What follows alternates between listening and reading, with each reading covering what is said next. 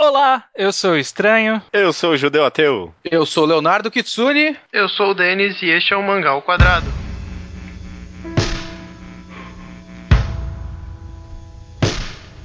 Oh, why can't we be best friends anymore? To say a friend and to be between a girl and a boy.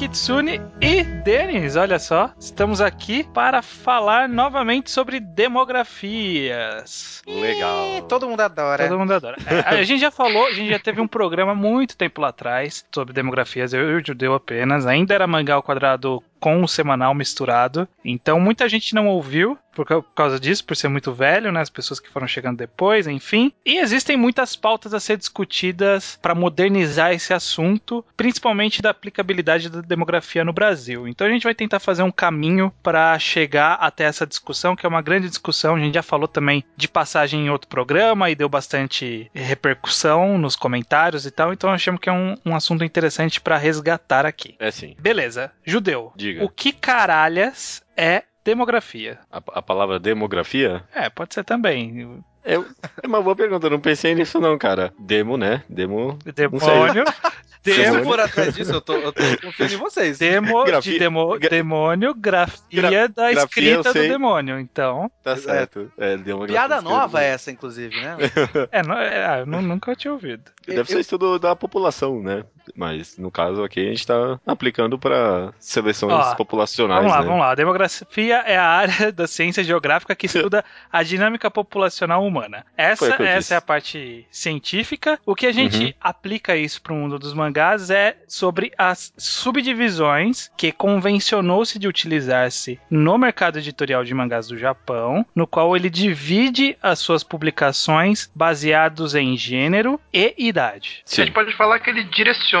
Divide talvez seja um pouco forte. É, a, a divisão ela ocorre na classificação das revistas em que são publicados os mangás, né? Porque todo mundo sabe no Japão, ou nem todo mundo sabe, mas no Japão as- os mangás saem em antologias mensais, semanais, e quando tem um número de capítulos específico, eles são compilados em volumes, que são aqueles volumes que são licenciados para os outros países, que é o que a gente recebe aqui, por exemplo Uhum. essas revistas onde eles saem que possuem essas, é, essa separação, né, essa classificação demográfica. Quais são os quatro principais judeus? Esse você sabe, esse eu sei que você sabe. Esse eu sei, eu tenho anotado aqui. Não, não tenho anotado, não. Eu já, já conversei demais disso aí. Mas os que são conhecidos por aí é o Shonen, né? Principalmente o pessoal conhece bastante Shonen, que são mangás para meninos garotos, jovens, né? Seinen para adultos, homens, né? No caso, Shoujo para meninas e Josei para mulheres, no caso, né? Essas são as quatro principais. Nem sei se tem. Existem umas outras pequenininhas aqui e Ah, ali, tem né? tipo Kodomo, É, né? Que é pra é. criança. Tem pra velho também. Tem, existe, né? Mas essas são as quatro que quem conhece muito de mangá já, já sabe essas, né? Exatamente. É, deve englobar uns 90% de todo o mercado.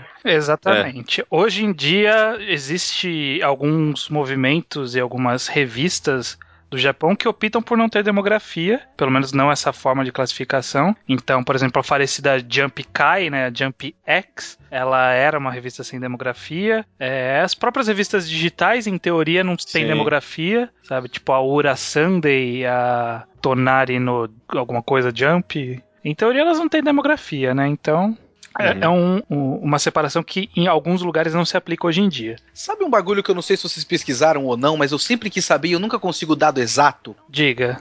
É qual foi a primeira revista japonesa e quando foi a primeira revista japonesa a dizer esta revista é shonen, sabe?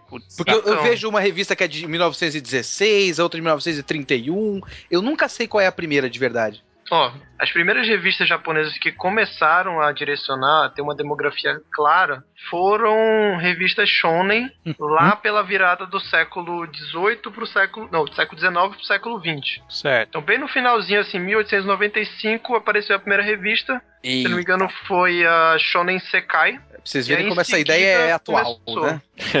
É. É, mil oi- 1800 e algo, é isso? 1895. Ei, Caraca. E a gente teve muitas antologias nessa passagem de tempo de lá pra cá e muitas herdaram esse, é, é, esse prefixo no nome, né, de ter um shonen ali, né? Então a gente teve a Shonen Book, que antecedeu a Shonen Jump, a própria Shonen Sunday e a Shonen Magazine, que são bem antigas também. É, foi foi um, uma separação que existiu por. que existe ainda hoje, né? Foi um, um, prefixo que teve em vários nomes de várias revistas desde então. Até onde eu sei, o objetivo dessa, dessa classificação é, na verdade, até mais no sentido de marketing, né? É meio que marketing mesmo, porque fica mais fácil você direcionar para um determinado público, assim, para maximizar suas vendas. Uhum, Sim. Uhum. É que eu não fiz, tipo, grandes pesquisas sobre, é, sobre isso, mas até onde eu sei de conhecimento de não sei de onde, era, tipo, os próprios, tipo, meio que empresas de marketing, essas coisas que vão publicar na, em revistas meio que decidem a demografia de onde vai. Tirando, tipo, sei lá, essas muito antigas que herdaram, né? É, o, o que acontece é o seguinte, né? Essas separações elas tinham um papel há muito tempo atrás de também, né, um dos papéis claro. era de você vender a publicidade, porque revista não se mantém sozinha, né? Precisa se ganhar algum dinheiro. No caso da, das revistas de mangás, eu, eu, sempre achei que elas deram preju davam prejuízo, né? Porque é muito barato aquela porra pra, pra dar lucro pra alguém. então, e eles compensavam na venda de volumes. Mas de qualquer forma. Mas a tiragem é absurda, né? É, então, também, né? A tiragem é absurda, o preço é baixíssimo e é folha pra caralho, né? Sim. E, mas tem propagandas lá dentro, né? Se alguém já pegou alguma antologia dessas pra folhear, sabe que tem lá no meio tem algumas propagandas. Algumas tem Mano, muitas. Lá no meio tem alguns mangás. É. Exatamente, exatamente. Essas revistas são tipo o celular de hoje em dia também tem a função de ligação. Né?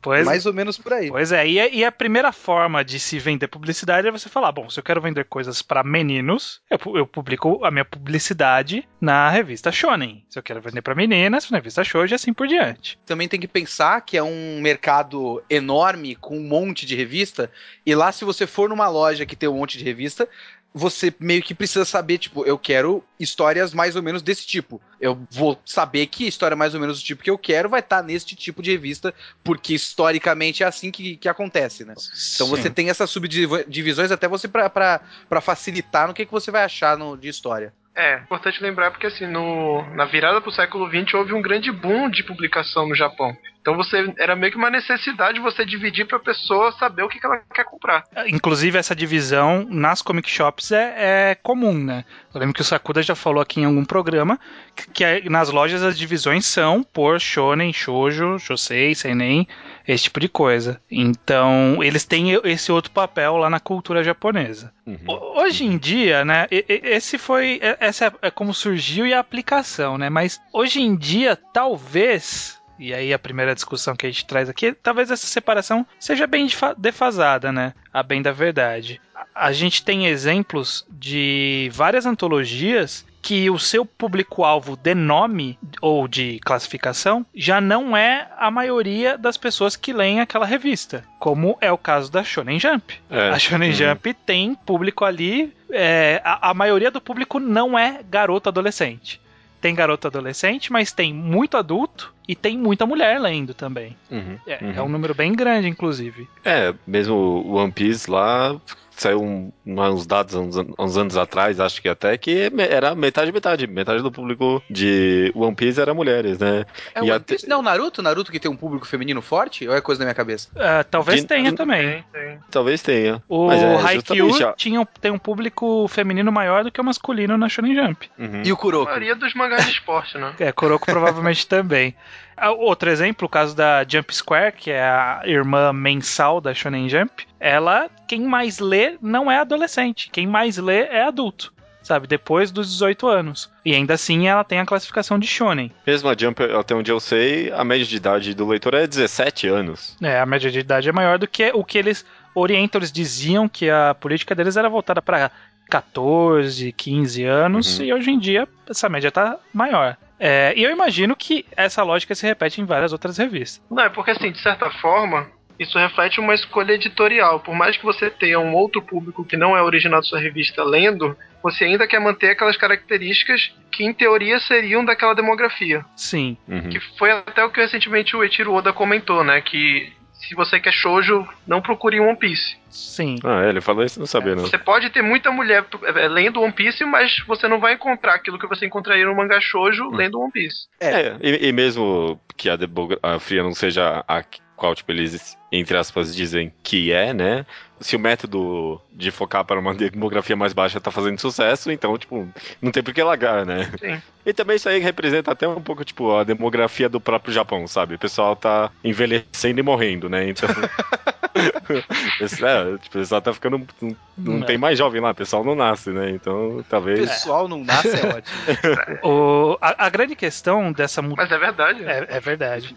A, a grande questão dessa mudança do público é, efetivo de uma revista em relação ao seu público-alvo original. É um reflexo da- das decisões editoriais, como o Denis falou, mas o que acontece é que, principalmente, eh, o público que lê, ele é uma metamorfose que vai surgindo a partir dos tipos de histórias daquela revista.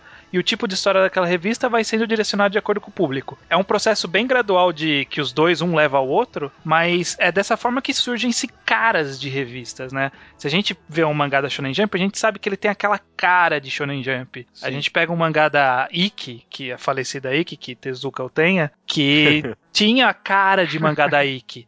Que era um mangá mais sem nem, mais, mais dark, uma coisa um pouco mais escura. Mangá Erotic É- Zef tinha a sua cara. É só ver como Nanatsu no Taizai é a cara do Fairy Tail, né? É, É. exatamente. É muito um, a- um, um muito igual ao outro, assim. Sim, e, e, e dá pra você, mesmo esses, esses exemplos do Battle Shonen, que é o Fairy Tail, One Piece e Nanatsu, você consegue extrapolar e ver que existem diferenças meio que fundamentais na forma como são conduzidas as histórias, que são reflexos da revista onde elas estão saindo. E, e a forma como e, e a forma como essas histórias refletem a revista, reflete também no público que com o tempo acaba se acostumando com o tipo de história daquela revista, né? Então, a pessoa que gosta daquele tipo de história da Shonen Jump vai comprar a Shonen Jump e o que sair lá vai tentar refletir esse mesmo público e vai se- sendo retroalimentado dessa forma. E aí, obviamente, ocorrem essas metamorfoses e essas anomalias de que as meninas começaram a gostar da Shonen Jump. A Shonen Jump começou a trabalhar com ideias que funcionem para as meninas também. Queira ou não, hoje em dia os mangás eles da Shonen Jump são muito mais abrangentes para as mulheres do que eram antigamente.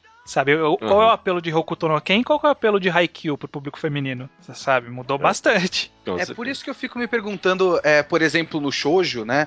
Eu sou leigo no assunto que eu não leio é, o quanto eu deveria, até gostaria de ler mais. Mas o, o shoujo ele acaba tendo como leigo, eu vou dizer isso. Acaba tendo histórias muito. é, tem uma linha muito específica de história, né? Tem muito romance escolar e romance de época, até onde eu consegui entender. Então, tem muito romance escolar porque é o que as meninas querem ou sempre foi o que os editores japoneses acharam que elas queriam, então elas leem isso porque tem isso? Porque quando tem outras Então. opções, elas vão para outras revistas também, e aí acabam lendo Shonen Jump. Eu, eu acredito que todo esse processo, a gente, a gente, na verdade está passando por um processo de empoderamento da- das mulheres no Japão. Isso se reflete no que elas estão indo atrás para ler. Se você pesquisar da onde vai surgir o shoujo, o shoujo na verdade ele surge como um conceito durante a era Meiji que importou da Europa um sentido de mulher vitoriana. Então você tem aquela mulher que é afetuosa, que é casta e tinha uma outra característica que eu esqueci agora, é que é bonita.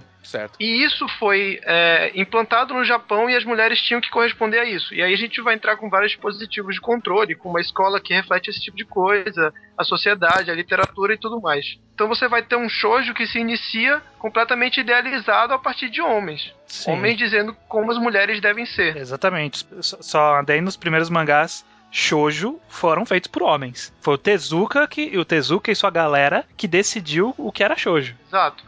E aí chega lá, lá pra década de 70, se eu não me engano, é no grupo das Magníficas de 49, onde as mulheres falam, não, a gente quer fazer mangá e fazer mangá pra mulher. Então já começa a mudar um pouco as coisas. Então eu acredito assim que as mulheres no Japão elas estão se empoderando e elas não necessariamente mais querem aquela idealização que o shoujo é marcado. Aí elas vão pra Jump, elas vão pra outras revistas. E isso reflete também, por exemplo, no número ainda ainda é bem tímido, mas um número crescente de autoras mulheres em revistas masculinas. Sabe, a gente teve vários exemplos de sucesso. A Yellow Tanabe, que foi a autora de Keikaishi. A gente teve a autora de Fullmetal Alchemist, a autora de Reborn, queira ou não.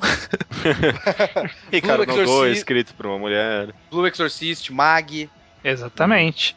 Então elas estão aí, estão, estão entrando no mundo dos meninos, né? A mulher do Nuyasha, como é que é o nome dela? Rumiko Takahashi. Rumiko Takahashi, exatamente. É, se eu não me engano, é a mangaka mulher que mais vendeu na história, né? É, mas também, né? Caralho, todas as, É a mulher mais rica do Japão, se não me engano. todas as séries Mulher dela mais rica tem do Japão? 40 mil volumes cada série. É, no fim das contas ela vai vender por, por, por quantidade, né? No mínimo. Pois é. Então, toma aí, essa é uma questão que eu não cheguei a ponderar, então. Então, no, no caso, o shoujo vende pouco no Japão, porque, relativamente comparando, vende pouco mesmo, pelo menos com o shonen. Porque é é um formato de história que tá quase apelando pra praticamente ninguém agora. Então, ele não tá morrendo, né? O Shoujo, ele, Então, é ele comum- ainda Não, tem não, sua não, eu não tô força. dizendo que ele.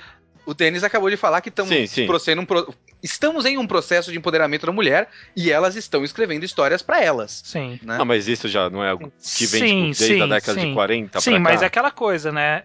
A, a mulher pode ser machista também. Então, mu- muitas histórias antigas. O mangá shoujo é extremamente machista. Pois é, mangá, muitas histórias antigas são machistas pra caramba. Né? Existem autoras que são é, mais abertas e têm um, um tipo de abordagem diferente, mas a maioria tem uma história bem machista. Ou, ou pelo menos uma visão do povo japonês bem clara e a visão do povo japonês é machista, como a gente sabe. O ponto que eu levantei é assim: você tem mulheres e homens fazendo shoujo sob uma determinada ótica, porque é aquilo que se entendia que as mulheres deveriam e queriam receber. Sim. E Então ma- a gente vai ter, logo a gente vai ter mais romances, mais romances escolares, romances idealizados. E aí eu acredito, aí é uma visão pessoal, não é uma visão de pesquisa, mas eu acredito que a gente está passando por esse processo onde os próprios temas do shoujo talvez se aproximem mais do josei. Tá, A gente vai sair um pouco do- dos temas mais idealizados, mais românticos, para um, temas mais sérios, de repente.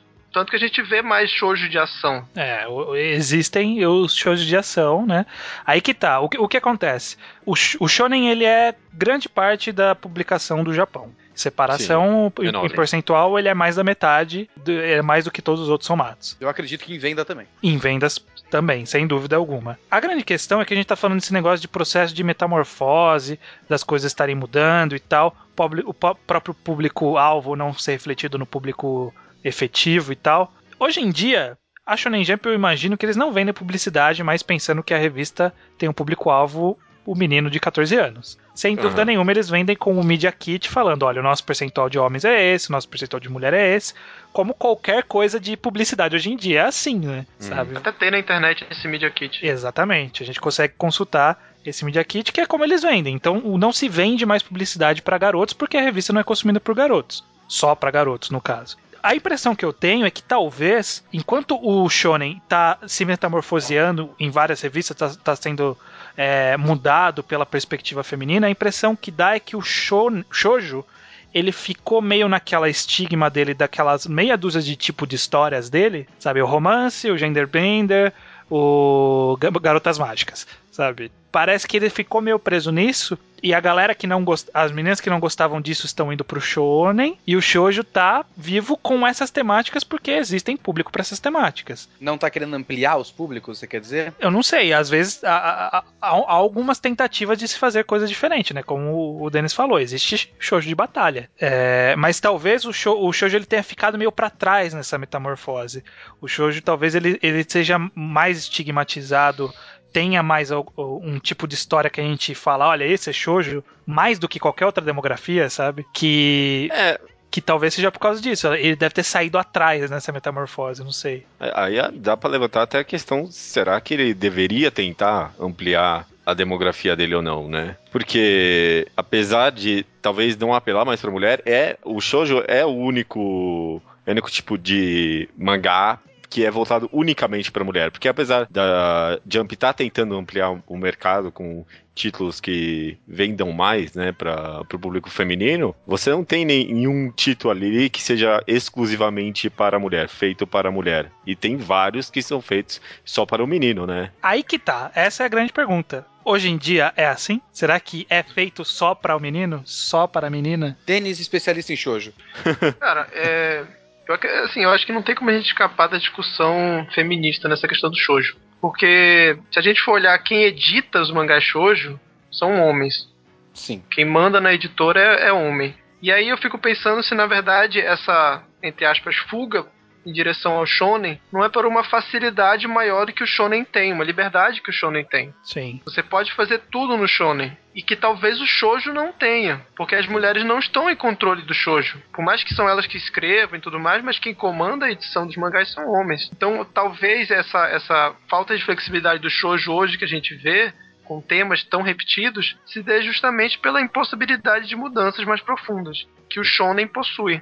E, e que as outras demografias adultas também possuem. A gente vê bastante essa liberdade no Josei e no Seinen. Muitos mangás de Joseis e. Seinens, eu não sei, não dá pra você falar o qual é qual, sabe? A gente Uhum, sabe que eles têm uma temática mais adulta, mas o que é Seinen e o que é Josei, eu só vou descobrir quando eu vou pesquisar, sabe? Não tem aquele feeling de um dos dois. Então, no caso, por exemplo, talvez Shonen nem, nem tanto, mas Seinen e Josei querem só histórias boas, sabe? E o problema do, do shoujo hoje em dia lá é que o editor lá tá querendo uma história boa que ele acha que a mulher vai querer. E aí, isso acaba barrando, tipo, a liberdade criativa da autora. Talvez. Eu acho que vai, vai muito por aí, de repente, ainda. De repente a autora vai querer fazer alguma coisa e o cara fala: Não, isso aí você vai publicar na Shonen Magazine. Sim. Aqui não tem nada a ver com essa revista. Aí a menina vai lá e é só ver os últimos animes shoujo que fizeram sucesso. É menininha com uniforme de colegial. assim. Acaba sendo a mesma coisa. Falando novamente como leigo, não sou um grande entendedor.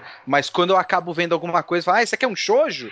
Até confunde às vezes, né? Uhum. É, Inclusive, é uma, é uma coisa que, que aconteceu recentemente, que a gente tava falando agora, que existe uma, uma tentativa de alcançar uma gama maior de públicos no shonen. É, e aí eu tava lá adorando, achando que eu tava curtindo muito o novo shoujo, que era o, o Gekan Shoujo Nozaki-kun lá. Ah, sim. E aí eu fui ver e não é shoujo aquela porra. Se eu não me engano, ou é, ou é seinen ou é shonen, eu não lembro agora, eu acho que é shonen. E que, tipo, é a estética e mais ou menos a temática, e o nome tem Gekan Shoujo. Eu Falei, porra, é um shoujo, não tem jeito. Porque o, o shonen está pegando essa coisa e tá pegando cada vez mais público. Sim. O final do Naruto, todas as maiores reações que eu vi na, no Twitter, por exemplo, era reação de mulher. Muito. E eu não tô falando só porque era novelinha, não. Tô falando antes de começar o capítulo 700, que era toda aquela novela da Globo. É o final mesmo do Naruto, com, com os caras se batendo e perdendo o braço e tal. Essa parte eu via muito mais mulher do que homem comentar no meu, no meu Twitter, por exemplo. Ta- Talvez um- uma, uma explicação para essa eh, essa cara do shoujo tá sempre meio parecida seja aquela, a, a mesma explicação que a gente deu das revistas começarem a se metamorfosear e ter sua própria cara. O shoujo, com o tempo, acabou meio que se metamorfoseando em si mesmo e ficando naquele estereótipo que ele havia criado no outrora. Então, o- estereótipo é alimentado pelo público e o público alimenta o estereótipo. Enquanto as pessoas consumem esse tipo de história, esse tipo de história continua sendo produzido.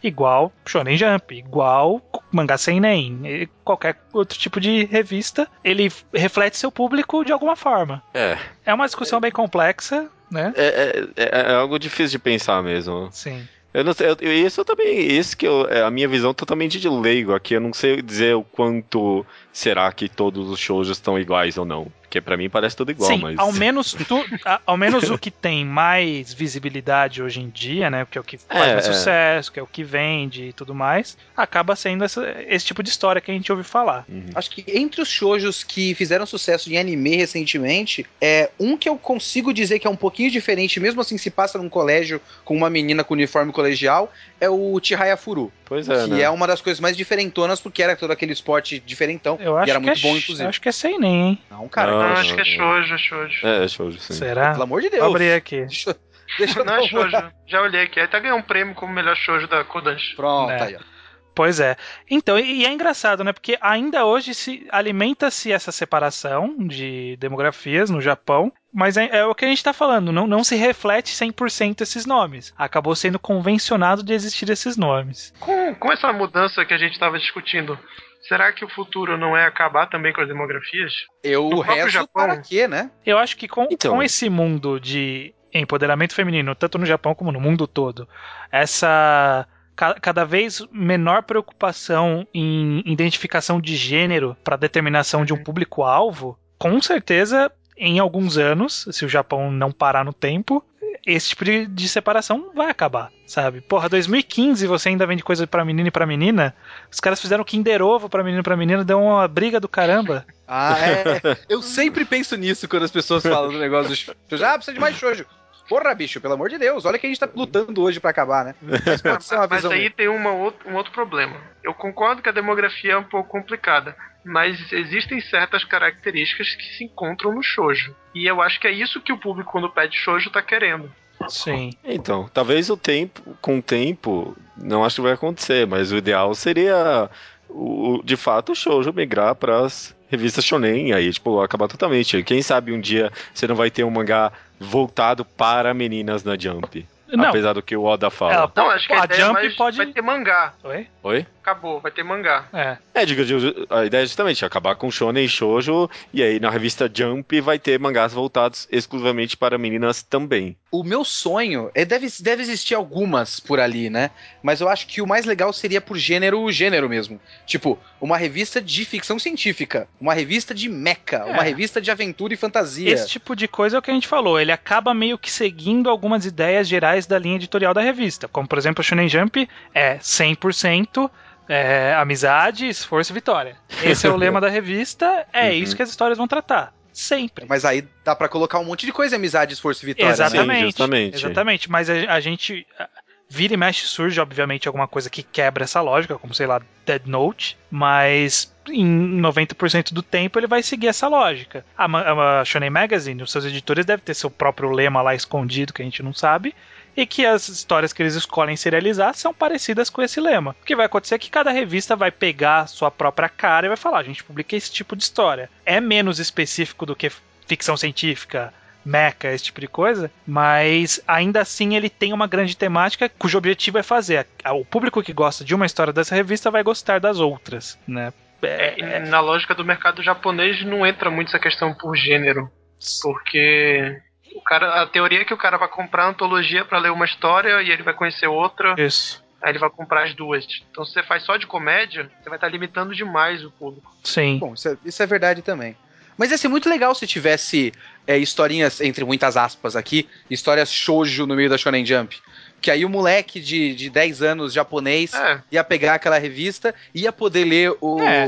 Ia poder ler a história do Luffy do ponto de vista do moleque, e depois ler a história da Keiko Yukimura, whatever, pelo ponto de vista da menina. E ia ter vários, ia cruzar pontos de vista. É. Ia ser bem mais interessante. Já teve, né? Por exemplo, Tsubasa na Shonen Magazine. Tsubasa Reservoir Chronicles. É verdade, é verdade. Existe esse tipo de coisa. hoje tem o, o Orange, que é um puta mangá de sucesso, que era shoujo.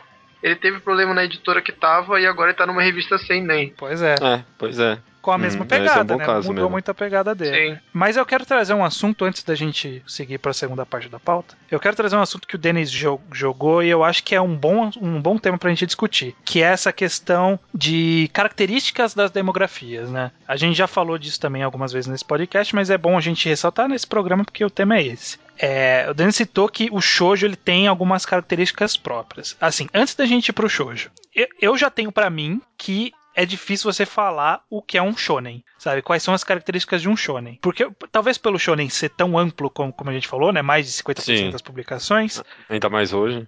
Qualquer coisa pode ser shonen, sabe? Qualquer Aham. coisa pode ser shonen. Tsubasa Reservoir Chronicles é shonen, sabe? E tem coisa com peitos gigantes balançando air gear que é shonen. E tem Uhum. coisa quase pra criança que é shonen.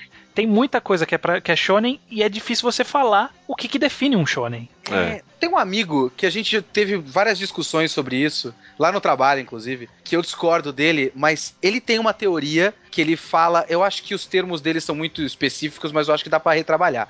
Ele fala que shoujo é protagonizado por mulher, shonen é protagonizado por homem. Uhum. Não. Eu acho que é equivocado. Bem eu acho que é mais fácil. Ba- Bastante, por isso que eu discuti bastante com ele. Uhum. É, e eu, eu acho que. Mas será que não dá? Aí eu tô jogando porque eu realmente não sei. Pra dizer que o Shonen tem valores masculinos e o Shoujo tem valores femininos. E aí a gente tem que saber quem é que define esses valores, mas enfim. É. Será que não é mais ou menos Não. por aí? Sim, sim, porque como eu, como eu falei daquela vez, o shoujo surge a partir da necessidade do Japão de imprimir determinados, entre aspas, valores femininos nas mulheres japonesas. Elas precisam ser castas, precisam ser bonitas e precisam ser afetuosas. Então ele surge a partir daí sim. No caso do Shonen, eu já não, eu não consigo ver com tanta força, pelo menos nos dias de hoje, essa característica de é a visão masculina, porque é, é o que a gente falou, a, a, mulherada tá indo pro Shonen. Então tem de tudo, cara. Eu não consigo ver o que, que tem de visão masculina em Haikyuu, o que tem Mas da visão tá masculina falando- em Kuroko no Basket. A gente não tá falando de público, a gente tá falando de produção. É, ó, ele é- é você feito pensando em transparecer valores masculinos. A mulher pode querer ir atrás de valores masculinos. É, quando, quando o Kitsune fala de valores masculinos, a gente pode entender que na nossa cultura e também no Japão, de certa forma, cultura oriental, você se esforçar, você competir, você lutar, são valores que são normalmente agregados ao masculino. Sim. Eu entendo, Não eu quer dizer concordo. que seja masculino, mas é que normalmente Sim. é agregado. Isso, exatamente. Eu, eu, eu entendo e concordo, e acho que acontece isso até num nível não tão subliminar assim, né? Tipo, vários mangás têm. Ah, não, porque tenho que ser homem, tenho que fazer isso, porque isso é coisa de homem, né? A Bakuman na época teve um monte de polêmica com isso. Mas eu ainda acho que, pensando no sentido bem amplo, é difícil falar isso de Shonen em geral, porque, não sei, a- as exceções são tantas, né? Tipo, são tantas que eu não consigo nem pensar em nenhuma agora, mas sei lá. tipo, a, a- diversificação é tão grande que é, me é muito difícil. É. E, e também, tipo, va- valores masculinos. Você consegue pensar em tantas coisas e encaixar isso até em vários mangás shoujo, talvez. É. meio, é meio vago até. Eu assim. diria que realmente, na grande maioria dos mangás shonen, é, a gente tem a principal característica de ter um protagonista masculino. A abordagem a partir disso vai variar de infinitas formas. A gente vai ter desde o Tsuna até o Kenshiro, sabe? Então pode ser qualquer coisa. Eu tava lendo hoje mais cedo um artigo sobre, sobre shoujo, e aí ele acaba fazendo esse contraponto, né? Porque ele afirma, esse artigo é até da revista Macadamia, não sei se alguém conhece. Não, É, mas eu é adoro o legal. cookie de macadâmia.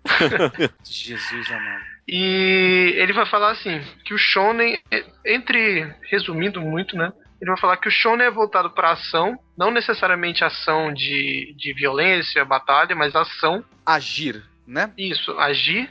E o shoujo é voltado para emoções. Olha, tá Ah. menosprezando o Bleach, eu acho. Tem, tem muita emoção em Bleach, tá é, tem, tem muito verbo de ação sendo usado, muito pouco verbo de ação sendo usado em Bleach. Mas eu entendo.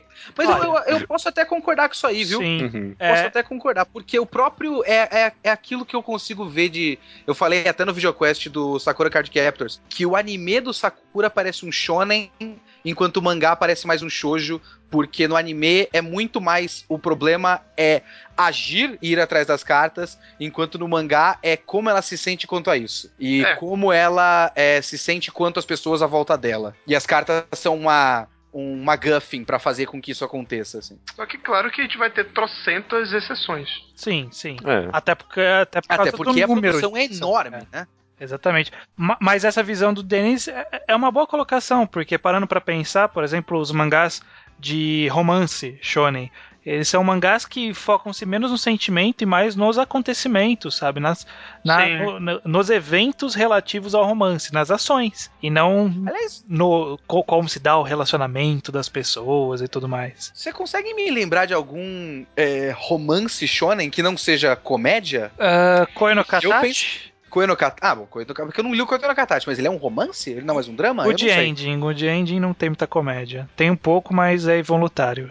Entendi. É, não, existe, existe. Tem, tem sempre alguma, alguma história vai ter. Não- Mas a maioria, obviamente, é voltada ou pra comédia ou pra et. Normalmente os dois. É, então, No caso de Seinen e Josei, eu acho que a gente nem tem que brincar do que é característica, porque eles são tão diversificados. Esse sim, não dá pra É. gente colocar qualquer classificação. Porque Seinen e Josei é uma um samba do crioulo doido. É, é qualquer Se coisa que não vá nas outras revistas, né? Basicamente. É, se, se bem que Josei trata mais de temáticas de valores femininos, talvez. talvez, mas as coisas variam. É. Às vezes sim, às É vezes porque não. se- Seinen, é, Seinen realmente é uma bagunça, sabe? Temáticas do homem, temáticas da mulher, temáticas do universo, do ser humano. Mas José eu vejo muito mais sendo tratado. É, é- é até meio.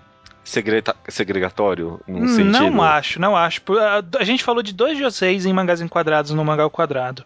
Helter Skelter e Copérnicos no Kokyo. Nenhum dos dois, pra mim, tem valores especificamente femininos. É, tá bom. Ambos são, Tá, são amplos é. o suficiente. É. Me- Só pra, pra pimentar um pouco, tem também uma diferença histórica no desenvolvimento do Josei e do Seinen, né? Porque o Seinen ele vai surgir quase que junto ali dos mangás shonen, Uhum. até pelo movimento Gekigai e tudo mais. Sim, sim. certo? Enquanto o Josei ele vai surgir lá pra década de 70, quando as mulheres que liam shoujo tinham crescido já. Uhum. Então eu precisava, na verdade, ter uma atualização temática, mais ou menos. Uhum.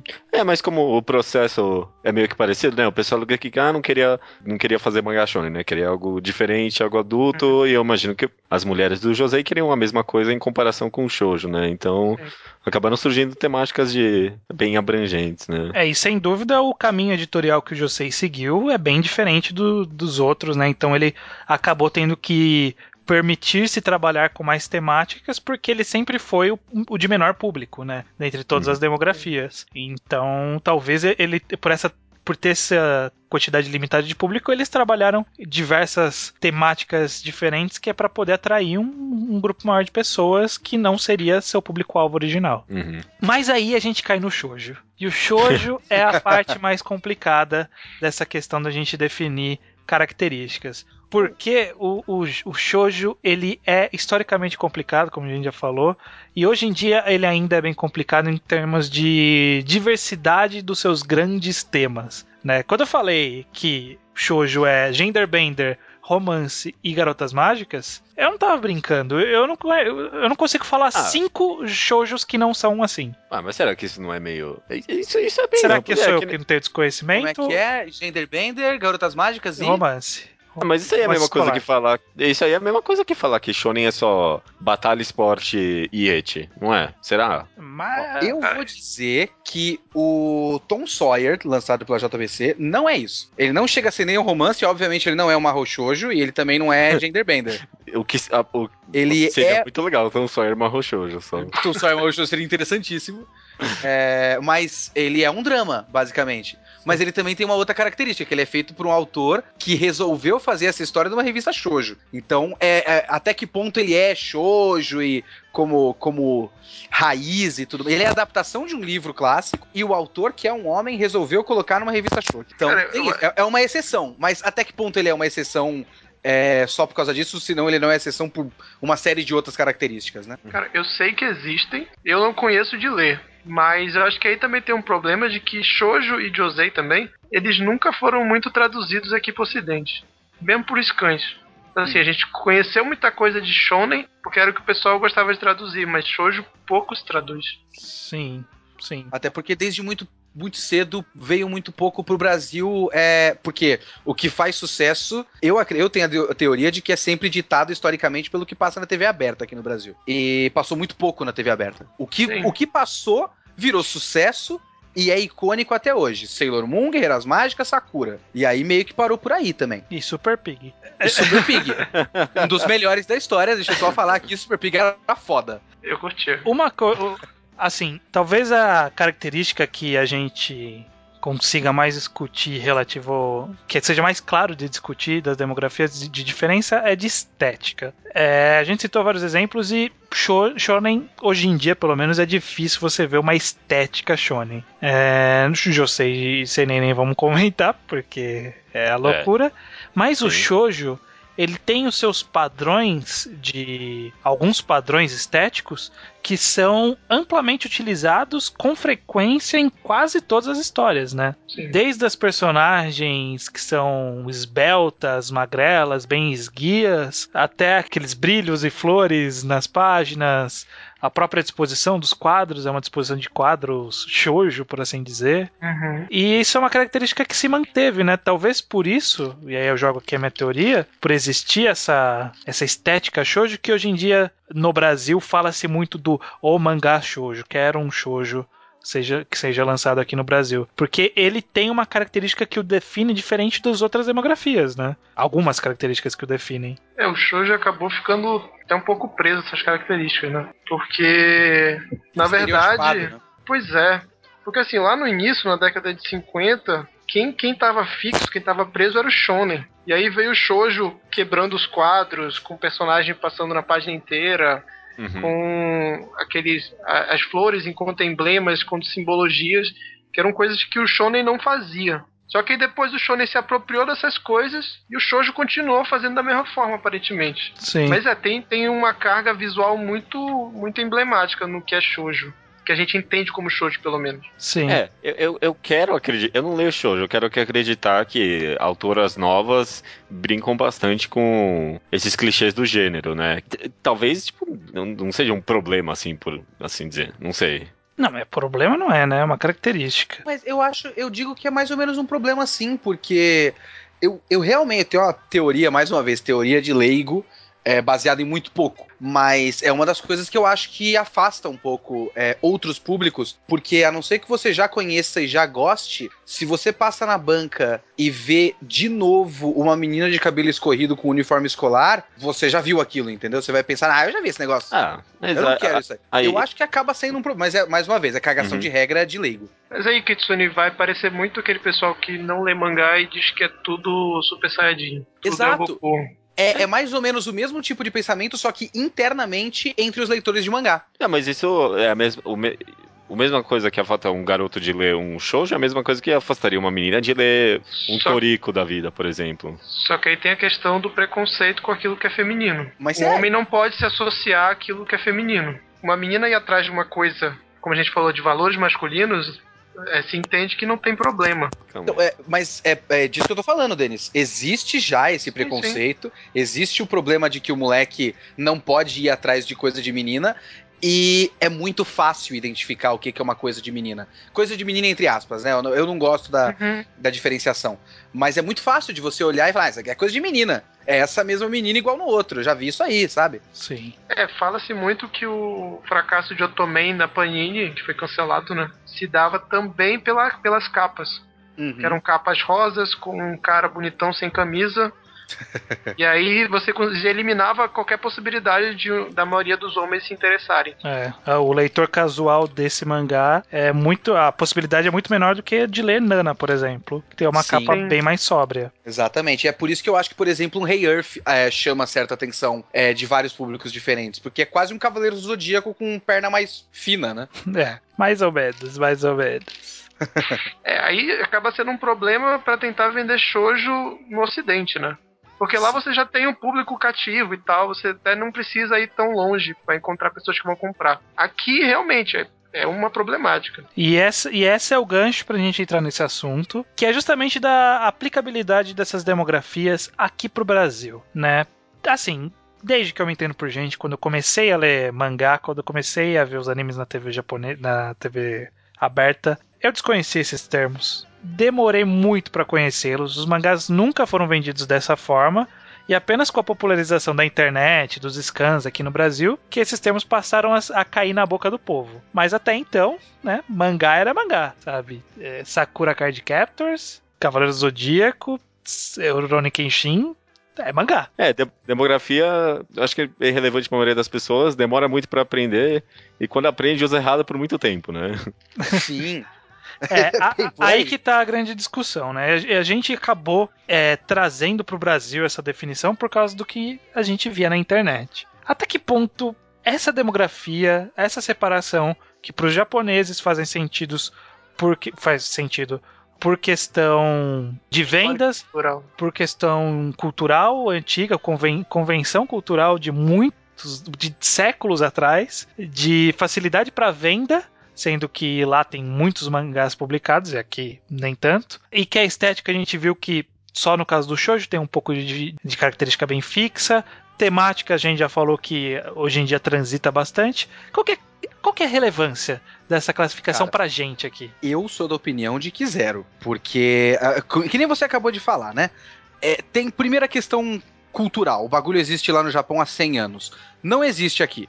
Não dessa maneira. O que é aqui. Não, aqui, Não, na minha bem, não opinião. dessa maneira, não dessa maneira, a mas gente tem a divisão aqui. de que histórias em quadrinhos é coisa de criança. Não, Kitsune, mas e aí você só, coloca tudo no mesmo balaio. a gente não pode ignorar que existem a grande maioria dos fãs de mangás sabem que existem essas demografias e se baseiam por elas. Compa eu, tô, eu tô fazendo a comparação de tipo, se você comparar o modo como se divide histórias em quadrinhos no Japão há 100 anos e como se divide histórias em quadrinhos no Brasil há 100 anos, não é o mesmo. Sim, é.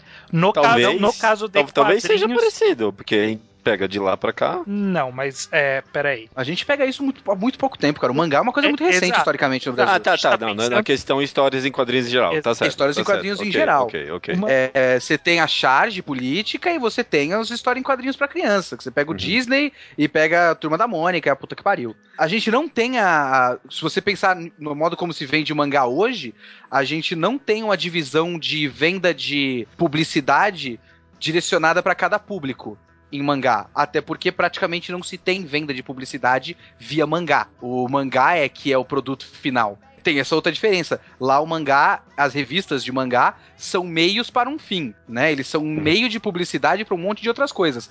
Aqui o mangá é apenas o produto final. E aqui a gente não tem essa divisão de, de compra da mesma forma que se tem no Japão. No Japão você vai comprar um, você tem uma infinidade de coisas e você vai ter é, pequenas, é, pe- pequenos, pequenas compilações temáticas, e no caso do Japão, tematicamente pensando em sexo. Aqui você vai no mesmo lugar, você tem o Naruto do lado da Sailor Moon. Simplesmente não existe essa divisão, é, é tudo. É, é a área onde se coloca as coisas japonesas que o cara da banca não faz ideia do que, que é, e a área que se coloca as revistinhas da turma da Mônica e do Zé, do, do Zé Carioca. Então, É. eu não acho que faça sentido é, as pessoas, o leitor, o leitor de internet, que eu, real- que eu toda hora falo, a gente tem muito que ponderar quem é e É. quantos são Uhum. esse público de É internet isso. e qual é o tamanho dessa galera. O público de internet sabe. É lógico que ele sabe, porque ele também sabe o que que é, sei lá, Torro, o que que é Haruhi Suzumiya. Agora, o público comprador, que é um outro tipo de pessoa, que compra de diversas outras maneiras, que não é apenas não é apenas o pessoal da internet, não sabe o que, que são essas coisas. Ele vai comprar o que ele acha mais interessante, ou o que ele viu na TV, qualquer merda assim. É por isso que Naruto vende pra caralho. Naruto não vende pra caralho porque as pessoas sabem que ele vem da Shonen Jump. Naruto vende pra caralho porque o pessoal viu no Bom Dia e Companhia e quase ganhou um PlayStation. Provavelmente não, né? Alguém já ganhou um PlayStation naquela merda? Eu, eu quero conhecer uma pessoa. Eu não conheço ninguém que ligou lá, né? Mas enfim, fala aí, Judeu. Eu, eu, eu acho que eu concordo um pouco com você sobre a irrelevância dos termos pra cá. Principalmente nesse sentido meio é, de termi- terminologia, sabe? Ah, nem dá pra saber o que é sh- shonen direito. Shoujo é só, no, no, no melhor dos casos, dá pra classificar como estética. Então, sabe, o que é shoujo? Qual- qualquer coisa pode ser shoujo, sabe? Então, pra mim, pelo menos nesse sentido, não tem muita relevância pras pessoas. Mas eu acho que a questão verdadeira é: existem meninos e homens comprando mangás e existem mulheres e meninas comprando mangá. E o pessoal sabe que mangá é pra quem? Não sabe? Pelo menos pela capa? Tem-se a sempre. sensação. Tem-se a sensação que sabe, né? É, é A aquela quest- coisa, por exemplo, a pessoa olha pro Love Hina e acha que é um shoujo, né? Tem-se a sensação de que é um shoujo. Já vi gente chamando de shoujo, inclusive. Então, tem pouco shoujo brasileiro, talvez no sentido, tipo, tem pouco mangás para meninas. De fato, o termo acho que não tem sentido, mas a questão talvez nem seja essa, né? É, O meu problema é com a terminologia, é prender-se demais a uma terminologia que, que não tem tanta aplicabilidade no nosso contexto, é. sabe? Cara, eu, eu- eu, eu prefiro que se pense em gênero, eu prefiro que se pense, por exemplo, de fato, a gente tem muito pouco romance no mercado. E a gente deveria ter mais, eu acho que deveria ir atrás mais de romance. Do mercado de mangá, né? Atualmente. Tem muito pouco romance. Isso pra mim é mais relevante do que pensar que tem pouco shoujo. Ah, sim. Cara, eu, eu não concordo completamente. É, eu acho que no mundo ideal, quando a gente chegar no nível de maturação do nosso mercado, talvez isso realmente se aplique. Mas hoje não dá pra eu entender então, partindo desse raciocínio, de por que nós temos tão pouco, tão poucos títulos que são shoujo. Não que a pessoa, não que a editora precise ir atrás de shoujos, mas se essa divisão ela, ela é inútil pra cá, então nós deveríamos ter uma paridade maior, uma questão de probabilidade. Sim, essa é uma, uma discussão interessante, porque a grande questão é o, para o que, que a gente pode extrapolar o, o pouco número de shoujos aqui de forma geral. Porque no Japão tem mais shonen. Porque tem mais shonen aqui, porque tem mais shonen no Japão. Porque, o- porque o que mais faz sucesso no Japão é shonen. Então, Mas ó, existem eu- shoujos de sucesso. Existem alguns Sim. E assim como existem seinens, assim como existem joseis, joseis bem poucos, tanto que no Brasil tem quase nenhum. No caso do, do seinen, a gente vê que hoje em dia existe um esforço de se trazer isso, porque sabe-se que grande parte do público consumidor de histórias em quadrinhos geral é o cara de seus 20 e tantos anos, 30 e poucos anos. Que, É o assalariado. que é o assalariado, o, o- o cara que Uhum. compra quadrinho de super-herói, compra encadernado, aqueles encadernados caros, eh, não é um adolescente, sabe? Na, na maioria. E a grande questão do Denis, que eu entendo o que ele tá querendo dizer, é: existe-se então eh, essa disparidade de que a gente tem proporcionalmente bastante shoujo, ba- bastante shonen, é, uma quantidade relativa de seinen e shoujo em comparação a gente tem relativamente pouco. Nessa, propor- nessa mesma, é, repetindo-se essa proporção do Japão. Seguiu o seu caminho, Denis? Sim, sim. Ó, mas ainda assim, eu acho que tem muito menos shoujo no Brasil e- em comparação com o Japão. Não, sim, em comparação com os Estados Unidos sim. também, aí que inclusive. tá, a gente tem vários mangás shoujo de sucesso, que se for seguir essa lógica de que a demografia não importa, então eles, em, em teoria, deveriam ter vindo pra cá. Mas sabe que eu, eu juro pra você que eu já dei uma olhada em listas e tudo mais, e tirando coisas que seria o equivalente de um Hokuto no Ken chegar aqui no Brasil, é, sei lá, aquele Glass Mask, que é um Hum. shoujo milenar. Ah, aí. Rosa de Versalhes. Rosa de Versalhes, exatamente. Tirando essas coisas que são de muito tempo atrás, é, eu me lembro, não tem tanto shoujo assim que pra começo de conversa seja, seja viável que não tenha vindo. A maior parte dos shoujos que realmente fizeram sucesso vieram e alguns vieram na esteira deles. Uhum. É, então, Cara, eu, eu não consigo entender como é que a gente não tem Lovely Complex, como é que não teve Skip Beat, Dengeki Daisy, É. é, Taiyo no Ye, Okami Shoujo que fez sucesso com o anime agora, o próprio Tonaria no Kaibutsu-kun. Ah, mas Porque, por exemplo, provavelmente a gente vai ver o Haruha. Tokyo Ghoul esse ano. Certo. Provavelmente alguma editora vai lançar aqui ainda esse ano, porque o anime fez um puta sucesso. Tonaria no Kaibutsu-kun fez um puta sucesso. Mas cadê? Eu entendo essa questão do Denis, e eu penso principalmente se a gente for pegar para os primeiros lançamentos de mangás no, no Brasil, que foi, por exemplo, a Conrad, o- os começos de lançamento da Conrad. A Conrad ela trouxe uns mangás que eu realmente não entendo que, em que momento pareceu uma boa ideia. Mas eles Nossa, um trouxeram monte. muitos mangás e tipo trouxeram Uhum. muito shonen.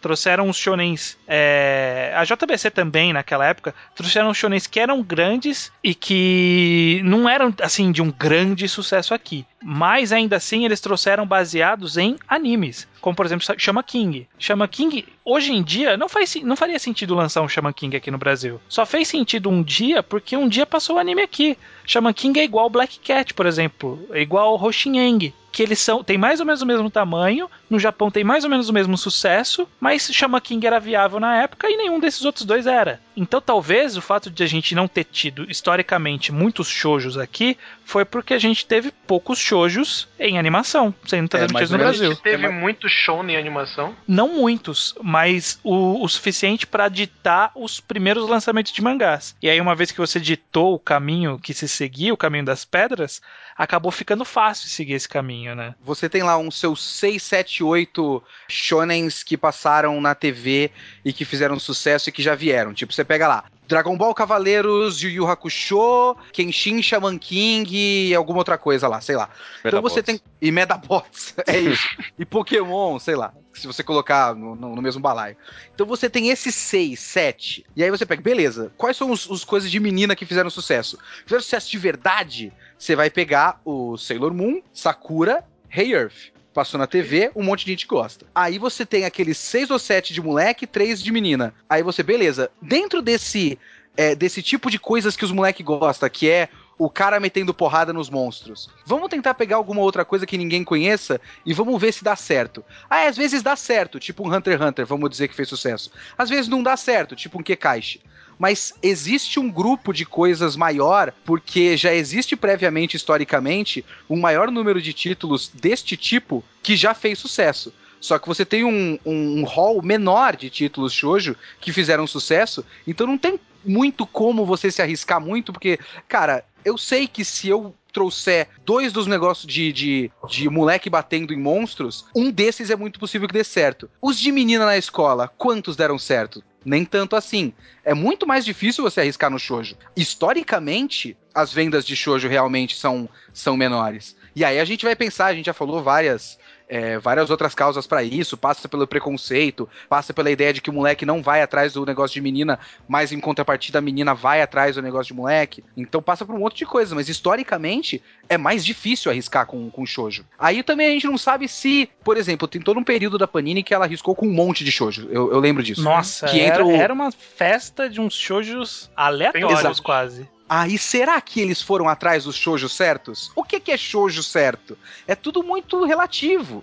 Sim. Sabe? Ao Haraido vai sair agora. É o shoujo certo? Não faço ideia. Eu realmente não faço ideia. Parece Eu espero que ser, seja. Parece ser. Parece ser.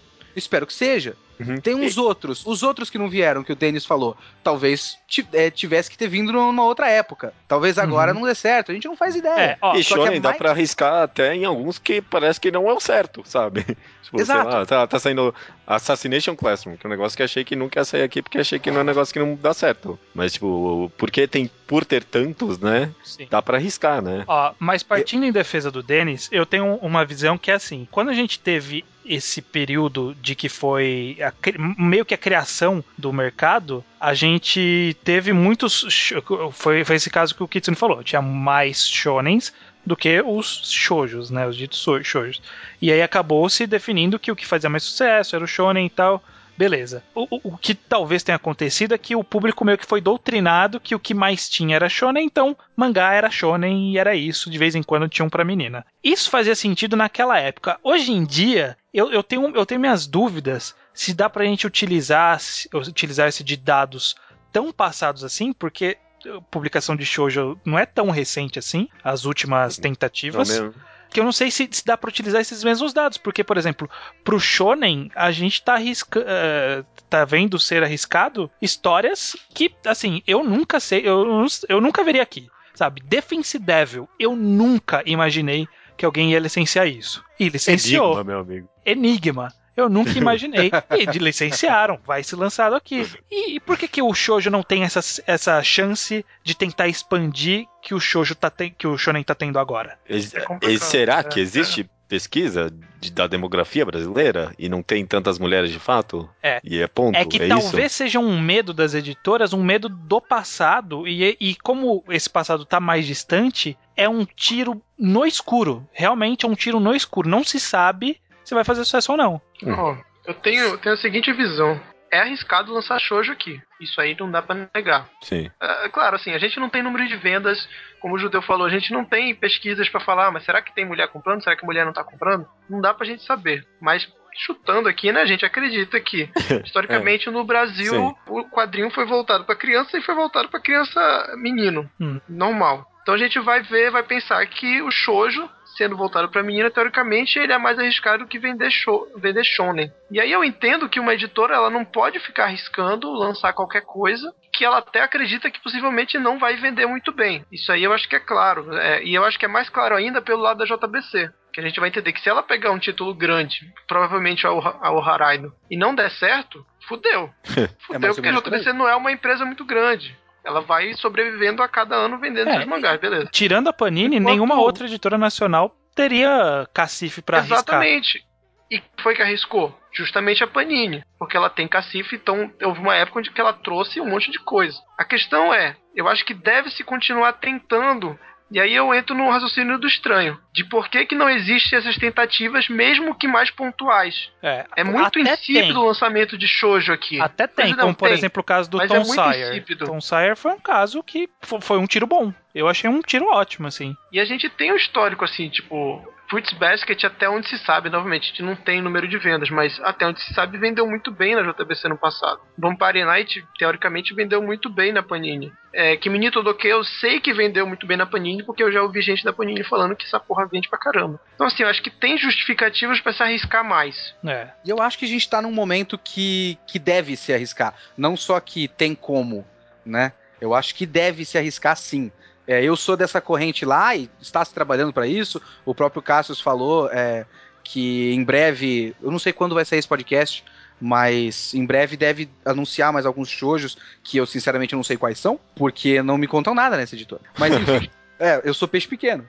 Mas é, alguma coisa vai chegar. Mas deve se arriscar. A gente, assim, o que é gigante já foi. Sim. a Ainda gente não. tá num momento. que- gigante, eu falo de tudo. Tipo, não tem mais Dragon Ball pra você lançar. Tá, tá, tá, tá. Não tem Sim. mais Naruto pra você eu sempre comp- falei lançar. isso. Inclusive, a gente vê esse reflexo nos Battle Shonens. Porque Sim. o que tá saindo de grande agora é que tá saindo agora no Japão. Porque eles Exato, não têm. Nanatsu no Taizai, cara. trás Nanatsu- eles não têm nada, assim. É, tem, tem coisa pra lançar? Tem, mas o que que pode vender bem, assim, com garantia? Exato. Não- A gente não tá falando nem de, de qualidade. De repente, alguém vai falar, porque, porra, lança Hokuto no Ken. Não sei se é bom, nunca li. Mas lança Hokuto no Ken. Cara, você não vai lançar Hokuto no Ken em 2015, você não vai. A não ser que esteja na Itália. Parece que na Itália adoram Hokuto no Ken. É o Cavaleiro do Zodíaco de lá. Mas, tipo, as coisas grandes já foram. Você meio que tem que ir para uns outros lados. A Panini tá começando a fazer isso, com umas coisas bem legais, pelo menos dizem que tem umas coisas muito legais, porque eu acabo comprando só as coisas grandes quando tenho grana, mas tem os maestros, por exemplo. É, eu tô emprestado com meu irmão aqui um negócio que eu preciso ler ainda, aquele Astral Project, que é um bagulho que lançou faz uns 4 ou 5 anos, que parece que é interessante, que é muito por fora também. JBC trouxe o, o After School of the Earth, que eu recomendo pra todo mundo ler, que é muito da hora, me surpreendeu. Então, você acaba tendo que ir por fora. E se você já, já tá indo por fora, é uma boa hora de você arriscar com um shoujo aqui e ali. Sim, O Hum. negócio é, é qual e como. Esse é o bagulho. sim. Porque. Entra, entra outra questão que é o lado dos fãs, né? Porque não adianta só fazer o barulho. É, Eu, eu pessoalmente, pra mim, o, o, o fã de shoujo, ele tem que entender que ele vai ter que sacrificar um pouco. Não adianta. sim. Ele vai ter que comprar tudo que vier pra garantir que vai vir mais. É. Até que um dia a gente pare de arriscar e comece a só lançar shoujo. Uhum. É. Tanto E- que por isso que eu tenho muito de mim, que assim, foi politicagem da moça da, da Panini, qual que é o nome dela mesmo? Da editora? Beth Kodama? Foi uma politicagem ela falar, a gente tá trazendo ao, Hor- ao Haraido porque vocês pediram. Não, vocês estão trazendo porque é Ah. uma boa aposta editorial, sabe? Sim.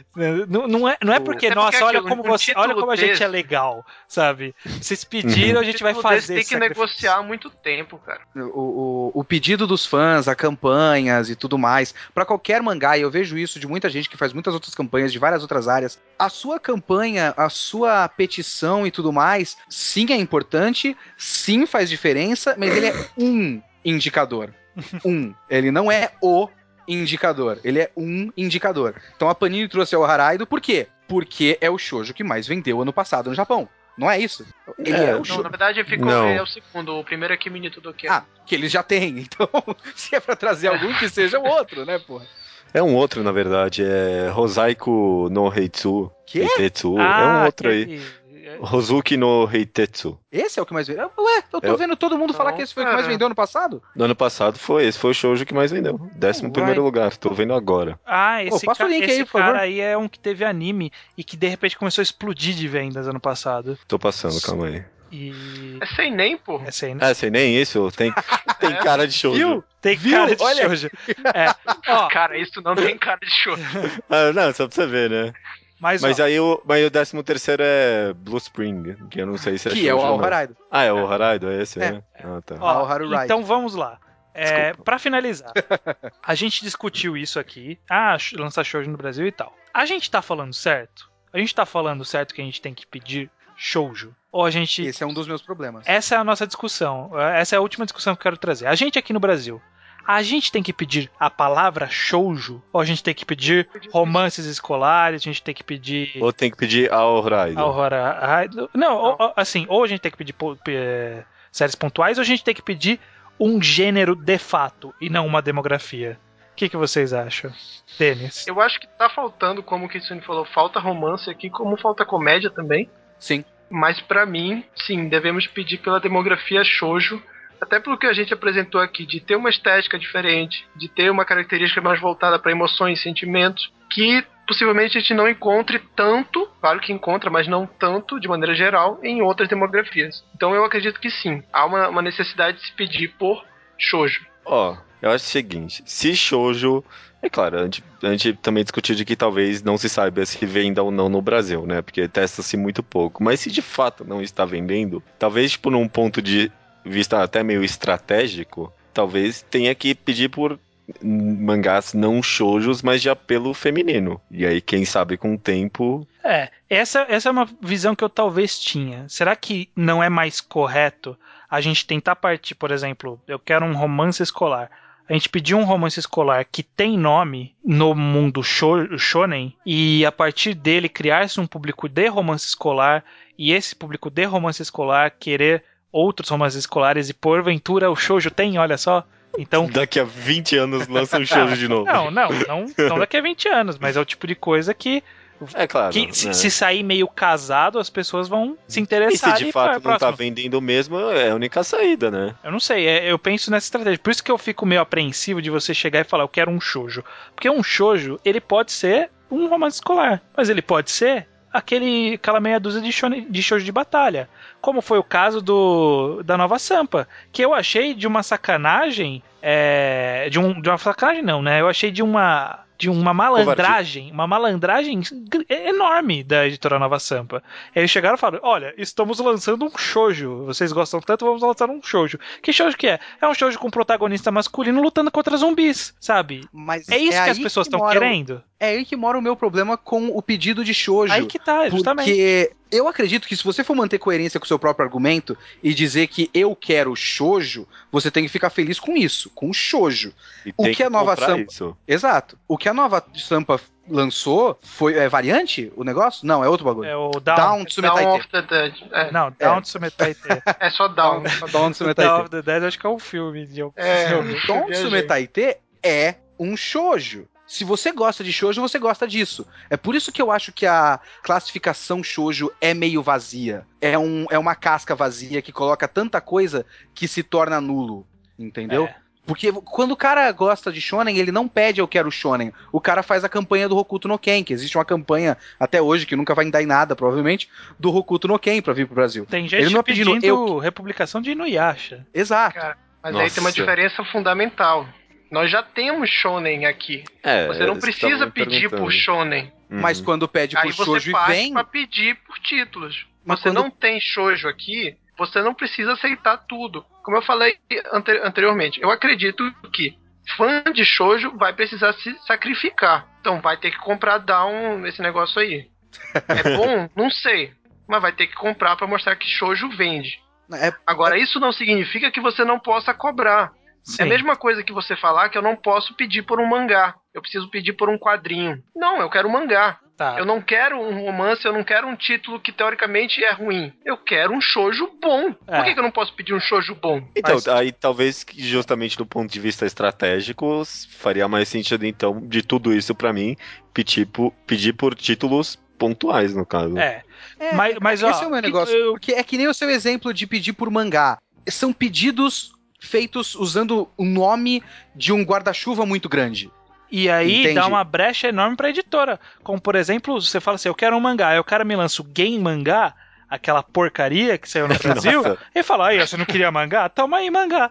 É, é o mangá da Abril. Abril lançou mangá. Vocês gostam de mangá? É, Compra mangá. eu, acho isso, eu acho isso perigoso, não tanto pro público, eu acho mais complicado pra editora. A- assim, é, é dar uma brecha pra editora sacanear o público. Eu acho que mas- nesse sentido de se vender Down Te como um shoujo, é sacanear o público. Você, você tá falando assim, pô, eu vou ter que comprar esse shoujo aqui. Aí o que, que você vai provar pra nova Sampa?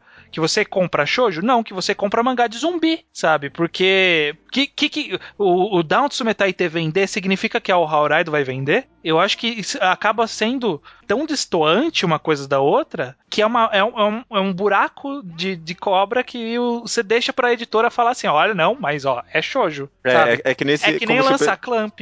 Ah, é shoujo. Cara, É que mas nem teria que ser lançar- muito. Lançar esses clássicos, tipo Sailor Moon. A JBC falou: ah, estamos lançando Sailor Moon, é shoujo. Aí a pessoa fala assim: ah, mas é Sailor Moon. Não, mas é shoujo, ué. Sabe? Você deu essa brecha pra editora se defender Não. disso. Que é, que é inclusive o, o que o Caso falava muito nas, nas negócios. Falava, é, se trouxe JBG, se trouxe Sailor Moon, que é um shoujo, por que não traz outros shoujo? Aí o Caso falava, mas Sailor Moon conta como Sailor Moon, não conta como shoujo. E todo mundo falava que era uma, uma hipocrisia. Eu não acho que é uma hipocrisia, eu acho que é uma análise de mercado Sim. bastante acertada. Eu não diria que é hipocrisia, mas eu não concordo com o Cássio também nessa. Cara, eu não sei, não sei, eu, eu discordo, mas a gente vai acabar ficando nessa diferença. Não, não, é, eu concordo. O que eu tô querendo dizer é que eu entendo pedir-se shoujo, mas eu acho que é, É uma má é estratégia. uma má estratégia do próprio público. é Porque uma guarda-chuva muito grande. ele, cara. dá um, ele dá uma brecha pra editora fazer esses movimentos safados. É um movimento É- é safado. Eu não tô nem falando que não é ruim, eu nem li. Talvez seja ótimo, seja um mangá incrível, maravilhoso, Falaram que é 10 de muito bom, 10. T- Suponha que seja, mas ele não é o que a galera tá querendo de fato. Sabe, a gente falou os tipos de estética, o tipo de histórias principais que existem no shoujo e que normalmente é isso que a galera quer. Então eu, eu acho que pode se pedir shoujo? Pode. Mas você tem que estar aberto de que vai vir uma sacanagem aí no meio. Porque é isso que vai acontecer. Vai vir uma clamp e vão falar, é shoujo, sabe? Só que é clamp. Clamp é clamp, não é shoujo. É que nem como se o pessoal pedisse. Sei lá, não tivesse shonen, o pessoal pede shonen e aí vem Koshikami pra cá, sabe?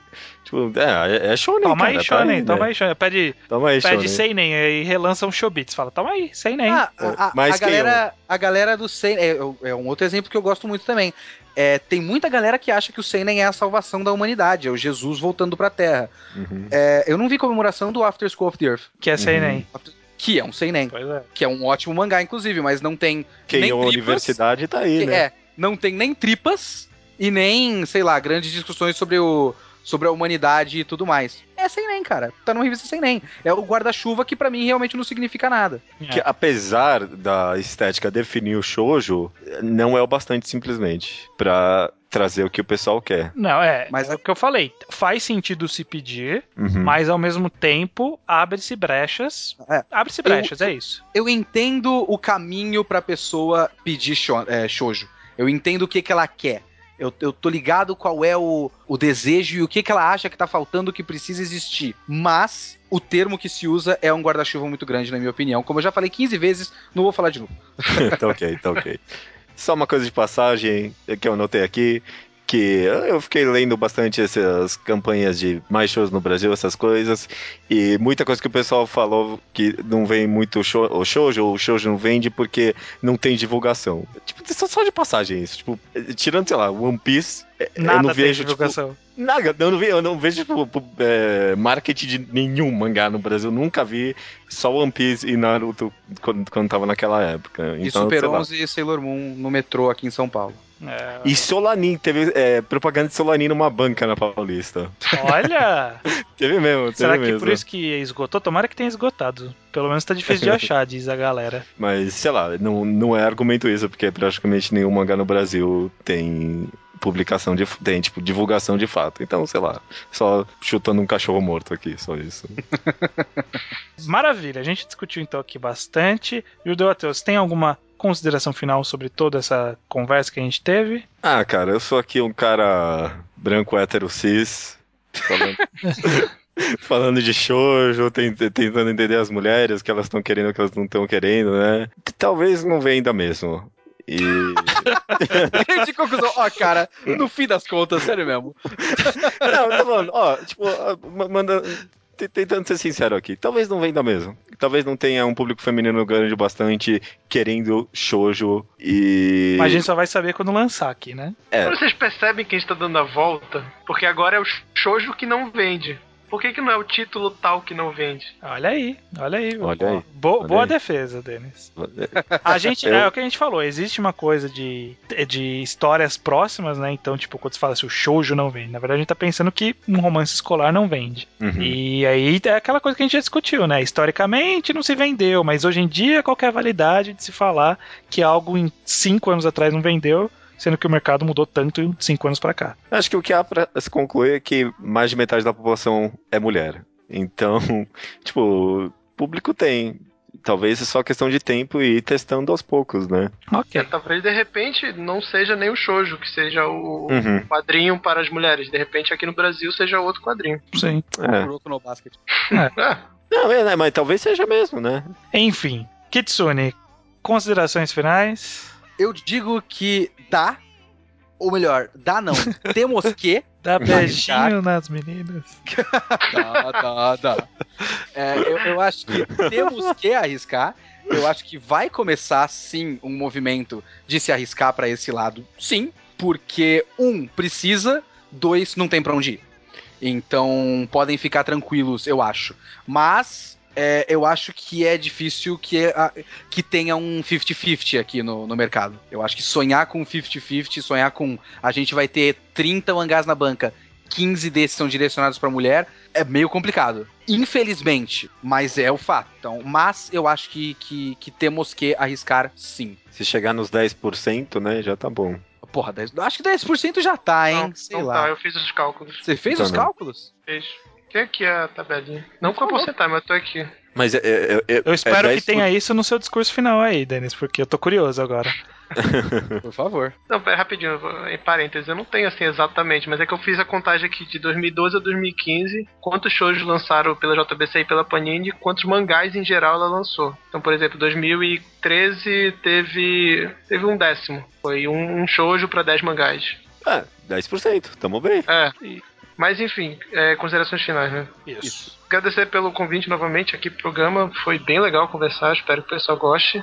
Uhum. E partindo do, do que o Kitsune falou, acho que realmente não tem pra onde ir, daqui a pouco vai, vai ter que se expandir, o público feminino é um público muito grande, vai ter que ser olhado com mais carinho. E pra isso o público também vai ter que colaborar e vai ter que corresponder. Beleza. Ó, eu, E você, estranho? eu encerro dizendo que eu vejo esses nomes, Shoujo, Shonen, Seinen, Josei, cada vez mais caindo em desuso. É, eu mesmo vou tentar me policiar e tentar diminuir o máximo a utilização disso. Eu, eu já tento aos poucos. E porque eu acho que é uma classificação vaga e cuja representação é pouco útil de forma geral.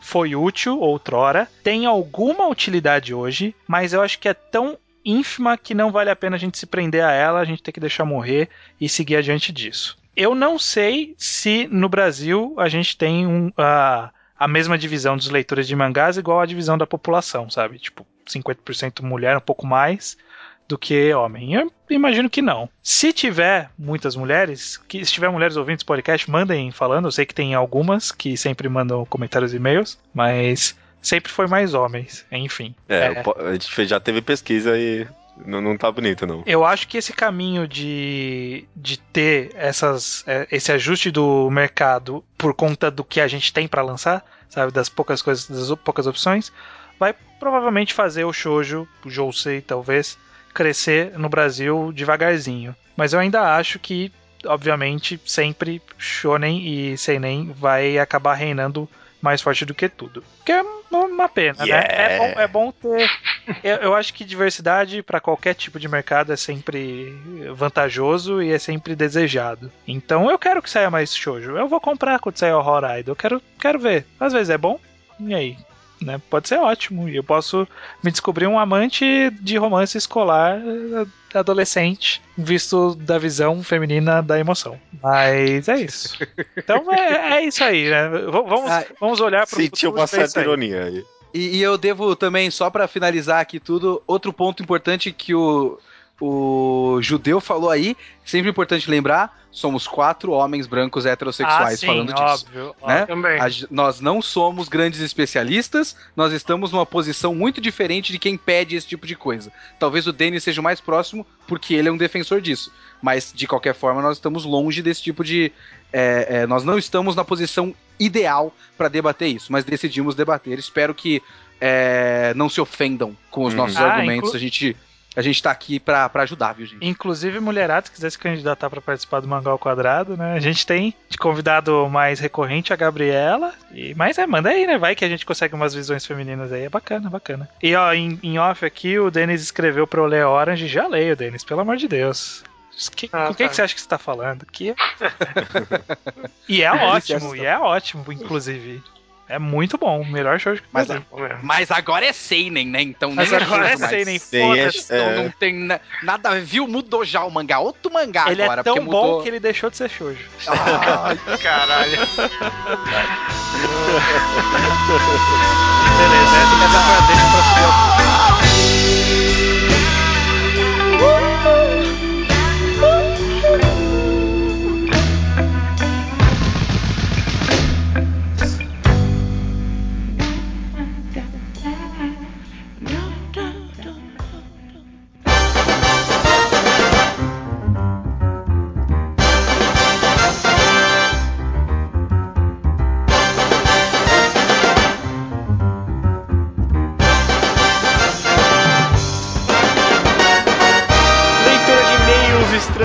episódio 120 sobre Uzumaki. Os e-mails que chegam aqui chegam no contato arroba alquadra.do ou diretamente no site alquadra.do. O e-mail as pessoas mandam um monte de coisas, opiniões sobre o episódio, Slowpoke Report, que são mangás que a gente recomendou e elas agora estão dando a opinião delas, o que elas acharam, além de também recomendações em áudio. Você pode gravar ah, alguma recomendação de algum mangá e a gente coloca aqui mais ou menos entre três ou quatro episódios, dependendo se tem convidado ou não. Exatamente, já vamos direto pro Slowpoke Report, porque essa semana tem bastante e-mail acumulado, né? E-mail Sim. de duas semanas. Então vamos lá. Começando com Vinícius Félix, 19 anos, que leu Houxinheng e realmente não gostou. Ah, que pena. Que pena. Uma pena. Eu achei, Ele achou que talvez foi por causa da arte, mas é uma pena. É, não tanta pena assim. mas Não, eu, eu gosto bastante de Houxineng. Ele leu dois volumes de Green, Green Blood, né, que tá saindo no Brasil e gostou Sim. bastante, e quer saber qual o nosso mangá favorito de Naoki Urasawa. O meu, É. não sei se precisa perguntar, mas, né, 20th Century Boys. E eu gosto, o meu favorito ainda é Monster. Eu Ok. acho Monster muito bom. Tudo bem, tudo bem. Concordamos em discordar. Ah, na, o Naraki aqui, o próximo leu Raiden 18, ou Raiden 18. É. E achou bem divertido. Leu também Tomodachi no Hanashi, gostou pra caralho. Ele comenta que a amizade entre a Eiko e a Moe é uma das melhores que ele já viu desenvolvida de uma forma em um tempo que faria muito mangaka tomar vergonha na cara. Muito bem. Ok. Ingrid Martins, 18 anos, São Leopoldo, Rio Grande do Sul, leu The Music of Mary, por recomendação nossa, diretamente pra ela. Sim. E achou simplesmente lindo, encantador e disse que precisou reler por causa eh, reler assim que terminou por causa do fim. Sim. Todo mundo, né? Pra sempre. Esse é, é incrível isso. Ela está lendo Houxineng e adorando, olha aí, em contrapartida, Pra compensar. mas acha que vai demorar muito pra decorar os nomes dos personagens. Não, não vai decorar nunca, Ingrid. Eu nunca decorei. É Taikobo, é o Natako, é a Daki e só. Eu não sei o Nossa. nome de mais ninguém. Caraca, já é bastante aí pra mim. A Daki era a vilã, o, o, Aham. o Taikobo é o personagem principal e o Natako é o cara que voava lá. O resto eu não sei o nome de ninguém. Ah, tá, o cara. Ah, tá ok, tá ok. O cara que era um É. robô lá. Aham, aham. Ela nos recomenda a Revolutionary Girl Utena, que é, que é do, do mesmo diretor de Malwaro Penguin Drum, que a gente tinha comentado. Sim, sim. E o anime de Sailor Moon, ok. o anime de é. Sailor Moon eu já tive experiência, já vi um pouquinho quando era mais novo. Não, né? Não, não É. vai rolar, desculpa, Ingrid. A Daya viu inteiro. A Daya ela reviu recentemente inteiro. Caraca. É por, é, foi na base da nostalgia 100%, mas ela viu inteiro. É. Só que fez aquela lista, é que tem uma lista que eu já falei na internet, que é episódios essenciais de Sailor Moon, e ela só viu os essenciais. Ah, tá. Ah, tá. Deve, ter dado uns. Uma meia dúzia aí de episódios. Metade, pelo menos metade. Ok. O Tutsu de 14 anos que comenta que fez sim aniversário e agradece pelos parabéns. Ótimo, beleza. Lá de Ponta Grossa, Paraná. Diz que leu The Music of Mary, Necromancer, né? O obrigatório aqui do Mangá ao Quadrado. Também leu Uzumaki, comenta que leu tudo, todos os três volumes numa manhã só e achou bem arrepiante. Além de Gourmet e Tomodachi no Hanashi, que ele achou que era uma recomendação no estilo e qualidade de Fragile and Tough, só pra fugir do padrão Shonen Senen, mas foi positivamente surpreendido. Eu não entendi isso. Como É. assim, cara? And Tough foi uma recomendação sincera que é minha do coração, cara. Não É, gostei A disso. recomendação foi sincera. O mangá. Olha. Muita gente leu e ninguém comentou. Não sei se é porque ninguém gostou. É, você também percebeu que você fez um monte de adolescente menor de idade ler esse mangá, ah, né? A culpa não é minha. É.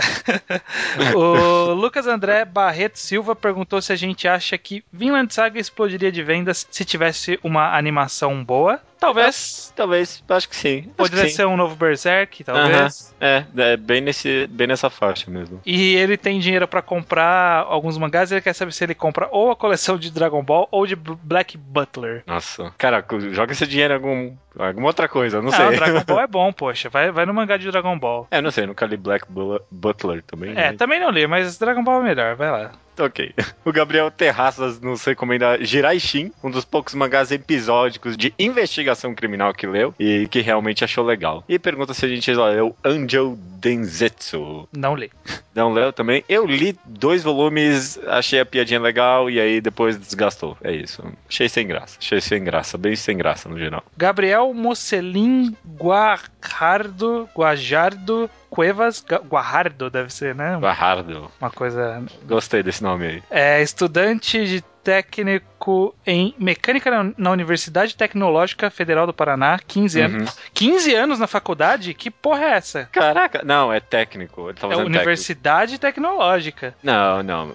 Deve ser tipo uma ETEC, uma, Caraca, assim. o cara é um gênio.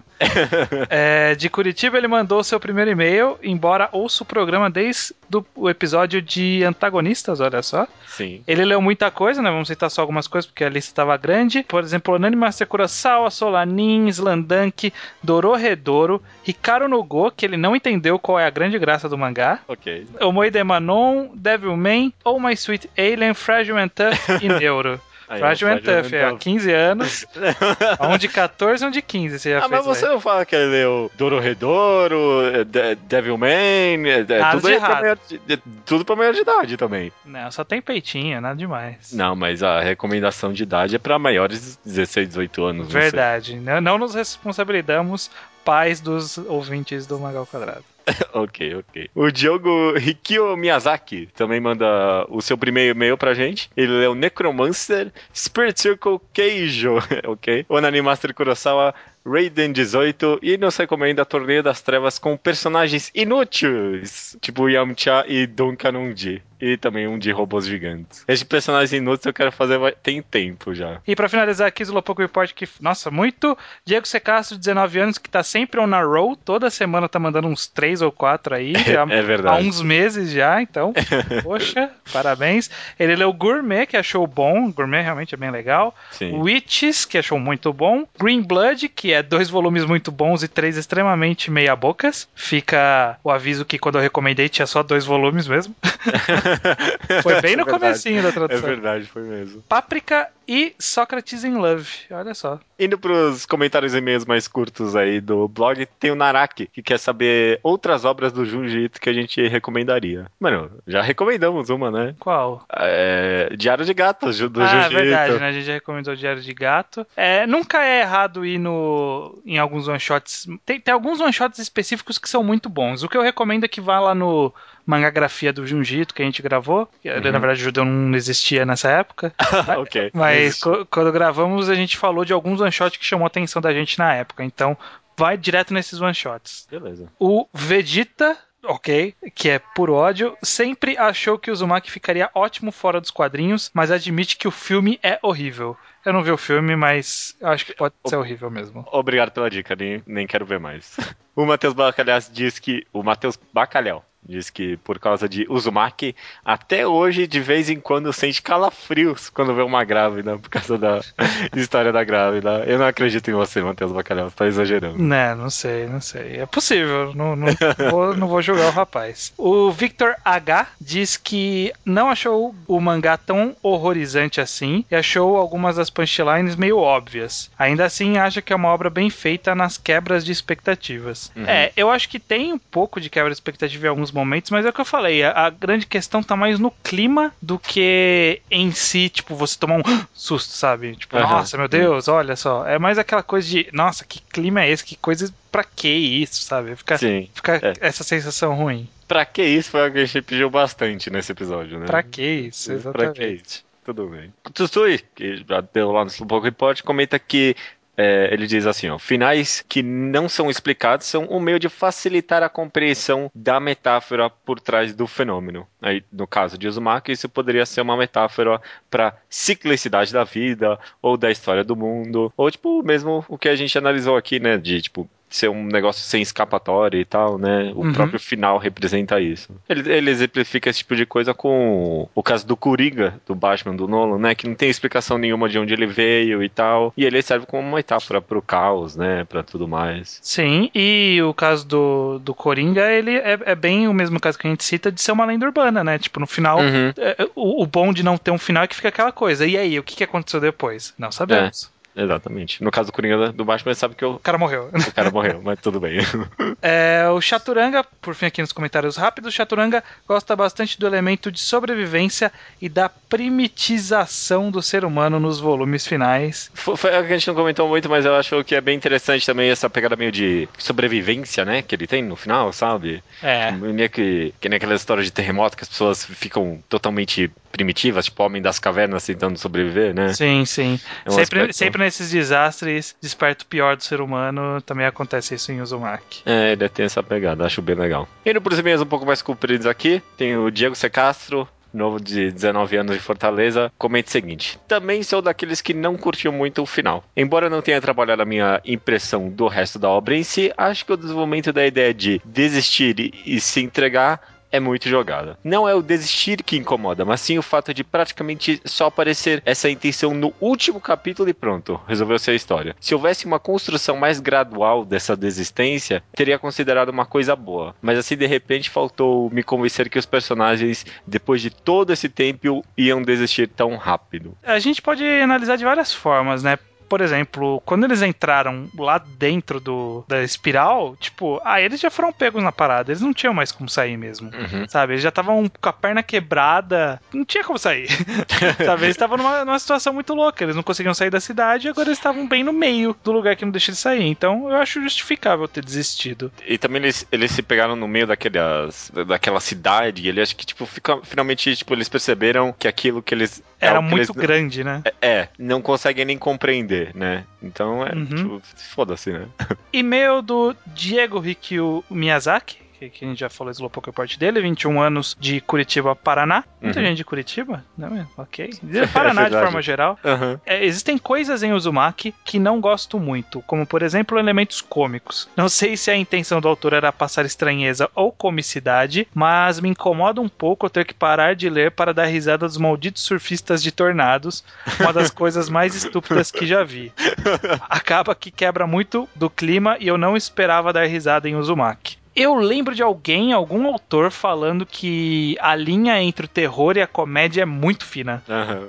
E talvez seja isso que ocorra com, com você, Diogo. Essa linha é tão fina que pra você se passou em alguns momentos. Eu Ah, não achei pra- cômico os caras surfando um tornado. É, os caras Eu, eu achei, surfando- eu achei tipo, what? É. Que isso? é, achei bem aleatório, quase desnecessário. Mas achei cômico o cara com a mola no, no torso lá, né? É, então, é pra você ver como a linha é tênue. Muita gente vai achar aquilo tosco Não e assustador, não sei. Não sei, acho que não. É possível, é É possível. possível, é possível. É, e ele vai ter uma última pergunta se a gente assistiu o filme de Uzumaki e se a gente acha que é uma adaptação boa. Não vimos, mas alguém aí nos e-mails já falou que não. É, é por, isso, é por isso que o professor sempre falava pra você escutar a pergunta dos seus colegas, né? Porque. Ah, né? como que ele só ia saber, né? Que alguém. não, mas agora, se ele escutou a leitura de e-mails, ele já vai saber. Ah, sim, ok, então você já sabe, beleza.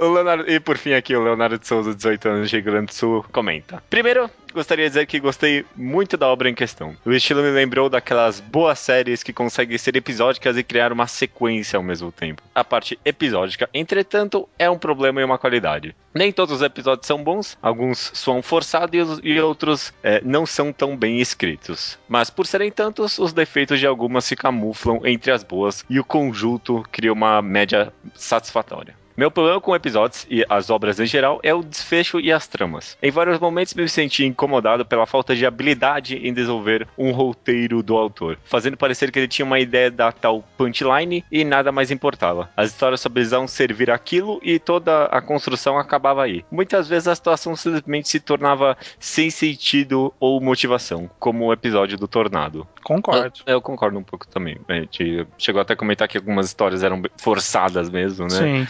É, é, eu concordo, sim. O final foi pointless, como citaram, mas é, é, este não me incomodou. Achei interessante que no fim toda a história da cidade é uma espiral de uma forma quase metalinguística. Uma vez dentro da espiral, há apenas um final. Isso me fez gostar dos fechos de tudo, além dos últimos capítulos serem muito únicos.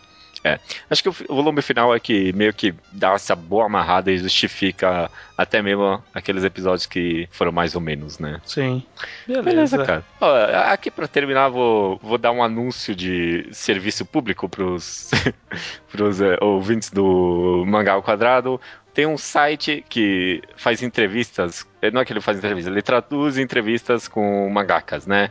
Uhum. E eu, eu fiquei, acho que é, é- é lá que ele tinha, é naquele- nesse blog que tinha a entrevista do Inoue que ele revelava tudo de Sim. Pum, né? Do Inoue E- não, o Asano. É, do Asano, do Inio Asano. Ele é o mangá brog. Mangá Brog, esse mesmo, esse mesmo. Eu passei tipo uns três meses sem ver, e aí quando voltei tinha um monte de entrevista, assim. Tinha da Kei Hayashida, mas o, o, o melhor da entrevista de todas é a do Kishimoto de Naruto com. Como é que é o nome do cara de. Samura, não? Alguma coisa É, assim. Samura, do, do cara de. é, Blade of the Immortal. Immortal. Tipo, nunca imaginei, né? Mas o Kishimoto, ele tá muito fanboy, tipo, nesse, nessa entrevista. Tipo, ele fica pagando pau pro cara toda hora. Tipo, ele ama esse cara, sabe? Aham. E, nossa, depois que eu fui ver, tem muita coisa de Naruto que lembra mesmo de, de Blade of the Immortal. É incrível, cara. Eu nunca ia imaginar. Bacana, bacana. Vale citar que é em inglês, né? Então vai ter que Ah, se é esforçar claro, um pouquinho inglês. aí, quem não manja. E já que a gente tá recomendando coisa pra quem manja inglês, fica a minha recomendação do podcast Serial. Pois é, você terminou de ver, cara? Terminei de ouvir já a primeira É, temporada, não vai ter outro, né? Sim. Pelo, pelo menos não do Adnan. Uhum. E, cara, muito bacana, cara. É, Bem legal, né? te deixa bem interessado a história toda. É um podcast, pra quem não conhece, é um podcast que como se fosse um documentário, por assim dizer, né, em episódios Uhum. de um caso de um assassinato de uma de uma estudante há 15 anos atrás e que o namorado dela foi preso, tá preso desde então. Só que tem algumas dúvidas quanto ao caso e, e a e a jornalista tá investigando, tentando Uhum. ver se o cara é culpado mesmo ou não. Isso que é bacana, né? Ela já não chega com uma resposta, ela chega e fala: "Vamos ver o que que é". É, é. E, e uhum. todos os episódios é isso, vamos ver o que que é. E aí você começa a ter certeza de alguma coisa, de repente muda tudo. É, É, muito legal. É bem emocionante, né? Você ficar, eita porra, é agora, é agora. E É isso, é, é- essa é a prova definitiva. E depois, nunca porra, é. mas porque se é isso, então por que aquilo, então? É muito bom mesmo. A trilha sonora é muito boa. E, e- e aí, cara, no final, você acha que foi ele ou não? Não vamos falar, né? Porque quem não ouviu ainda, Olha só. quem não ouviu Beleza. ainda vai, vai tirar sua conclusão no podcast. Então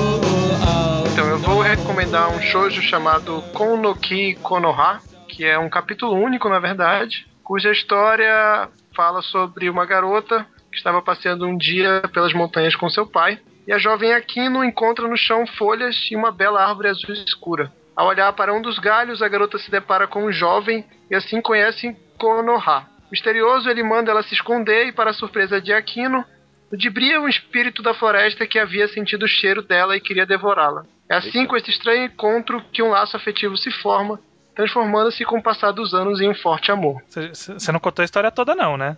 Não, não. Se é um capítulo único com tudo isso, é, porra, eu já fiquei meio foi, né? assustado. eu Fiquei assustado. Cara, isso é tipo a primeira folha, eu acho. Caralho, Caraca, parabéns. Meu Deus, Parabéns Eu- eu fiquei interessado agora. pra mulher. Gostei, gostei da, da concisão da autora. Vou, vou, vou tô pondo aqui na wishlist já. E eu gostei muito do improviso do Denis, assim, foi tão natural. Muito. É, e o que, que tem de bom nessa história, Denis? Na verdade, eu gostei muito desse, desse capítulo. Primeiro por ele ser um capítulo só, então dá pra ler rapidinho. E ele meio que junta as boas características de um, de um shoujo. Então ele, ele é bem desenhado, ele tem personagens bonitos, a história é bem envolvente e ela mostra muito bem a- a- os sentimentos que vão se transformando pelos personagens. Então acho que pra quem quiser se interessar nesse tipo de leitura, vale a pena. Ah, Agora que eu vi aqui quem que é a autora, é, a É, Sumomo pois é. Yumeka. Ela é ótima, cara. Ela é muito boa. Ah, né? é, a mulher de, a mulher de Hoshino Samidare. Hoshino Samidare é ótimo. Hoshino Koe, o mangá de Hoshino Koe, Tem Tetsugaku Letra e o, o famoso Atashi Utashi Nashiawazi Najikan, que inclusive não sei como não saiu no Brasil jamais esse daí. Ótimo, Pois. nossa, boa recomendação. Ah, gostei, gostei. Eu gosto dessa autora. Eu gosto dessa autora. Preciso ler mais coisas dela. Tudo que eu li dela eu gostei. Eu preciso ler muito mais coisas então. Mas é, é, é que a lista de mangá dela aqui é meio grandinha, né? Pois é, né? ela tem muita coisa pequena, né? É, então. Tem até uns doujinshi aí no meio, né? Não, mas ótimo. Gostei da recomendação. Com Noki Konoha. Konoha. Bela. Ah, Maravilha, então. Então, Ju... Denis, muito obrigado pela participação. Kitsune É, também, valeu. obrigado pela participação. Obrigado os dois aí. Muito obrigado pelo convite. Mais uma vez, espero que eu não tenha ofendido ninguém. E Judeu, Ah, ofendeu Provável. alguém. Judeu ateu, então, até. Semana que vem! Essa, é, eu odeio essa. Deixa eu dar uma brecha. Essa é horrível, é horrível, é horrível. Parece muito Bom Dia e Companhia. sabe? Vejo vocês lá! Tchau, tchau! Just keep us